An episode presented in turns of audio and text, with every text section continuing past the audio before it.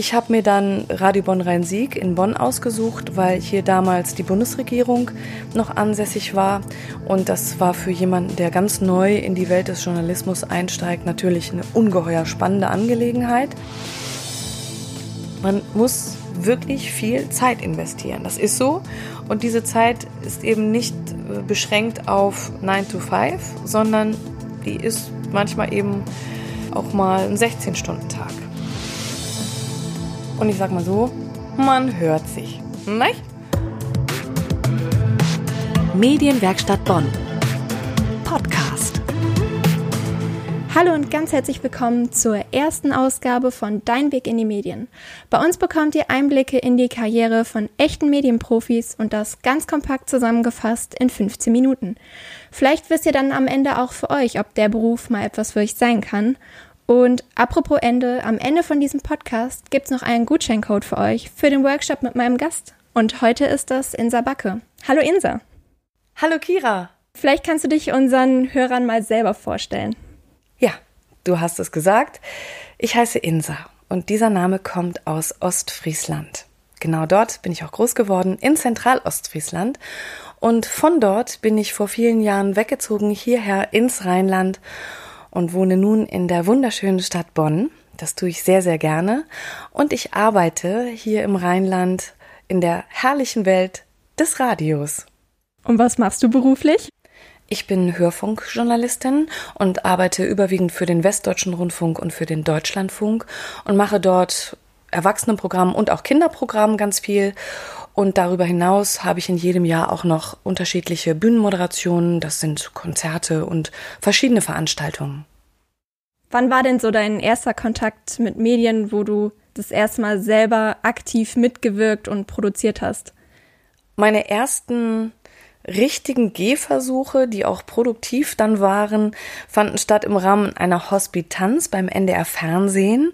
Da durfte ich dann auch zum Ende hin eigene Beiträge erstellen. Das war sehr aufregend, sehr spannend natürlich, aber auch wirklich ganz, ganz toll. Und da hat man dann auch selber gemerkt, ob das was für einen ist. Und ich habe gedacht, ja, das könnte was für mich sein und habe dann eine Ausbildung begonnen und auch durchgeführt im Rundfunkbildungszentrum in Dortmund.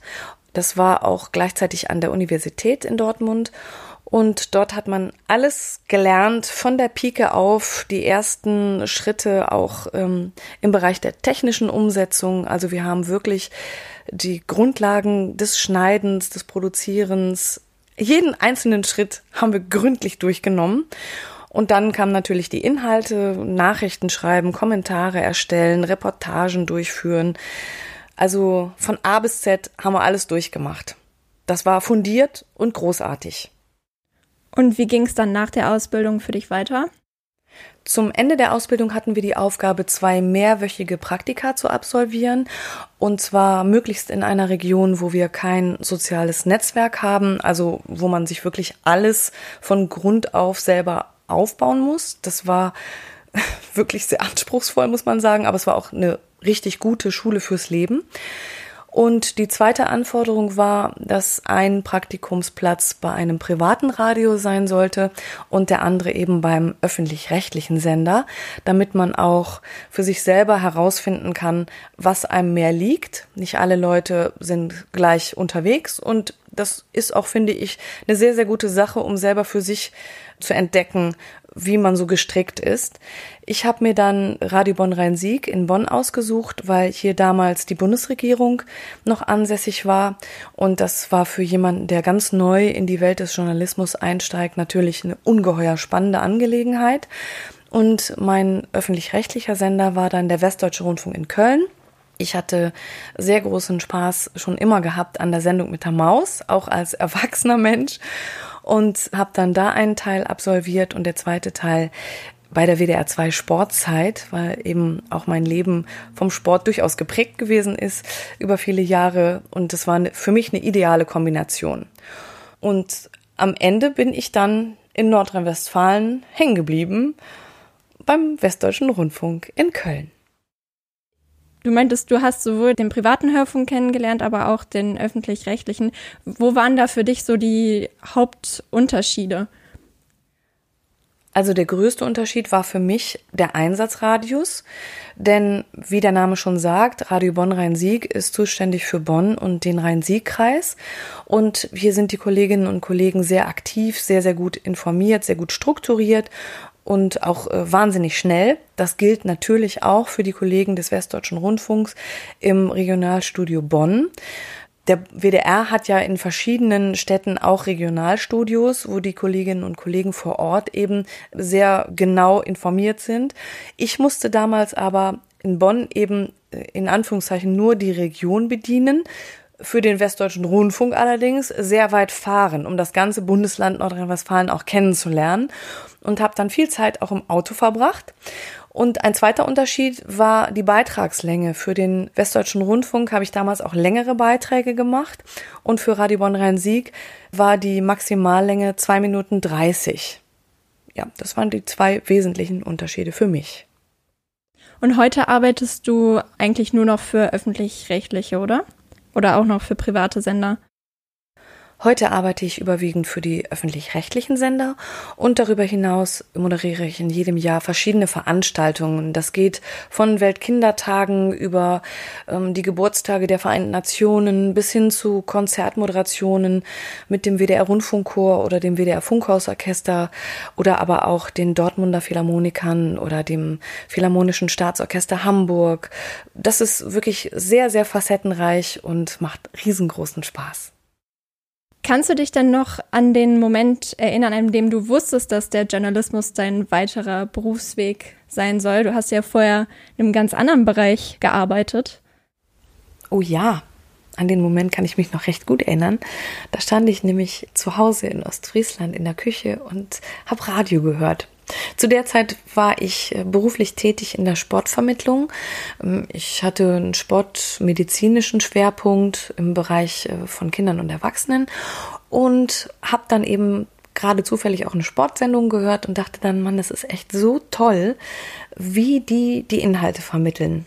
Zwischendurch hatte ich selber auch schon die Idee, ach, vielleicht könnte ich auch noch mal irgendwie was draufsatteln. Und das war so der Moment, als ich dachte, boah, das wäre vielleicht was. Aber das, was die da machen, das ist hochgradig schwer und ich weiß gar nicht, ob ich sowas überhaupt könnte. Mich hat das einfach wahnsinnig fasziniert. Und das zweite, was ich so toll fand, war, dass ich die Stimme so gerne mochte ich hatte dann schon fast das Gefühl, ich würde die Menschen kennen. Das ist natürlich Blödsinn, aber es hat sich da irgendwie so eine Sympathie entwickelt und das war auch dann, ja, so eine Art starkes Band. Würdest du denn sagen, dass es für dich auch hilfreich gewesen ist, dass du vorher was komplett anderes gemacht hast?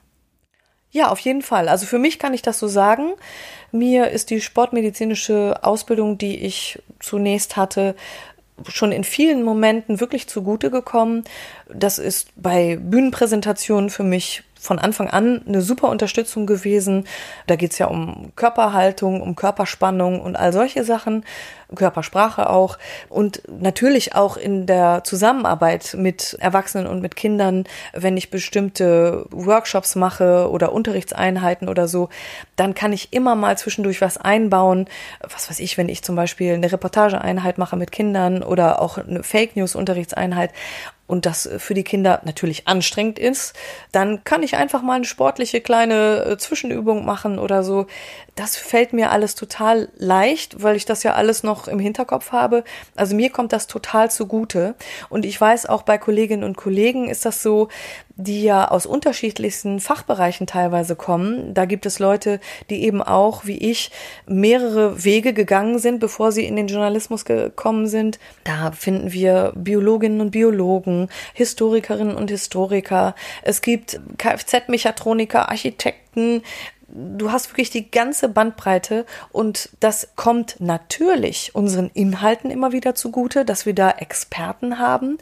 Wir haben aber auch die anderen Kolleginnen und Kollegen, die von Klasse, weiß ich nicht, fünf, sechs an schon wussten, ich werde mal Journalistin oder Journalist und die sich damals schon in den Schülerzeitungen ambitioniert haben, die wirklich stringent ihren Weg verfolgt haben solche Leute haben wir auch, die eine andere Herangehensweise haben und uns da hervorragend ergänzen. Also wir haben dadurch ein wirklich riesig großes, sehr facettenreiches Berufskader, möchte ich mal sagen.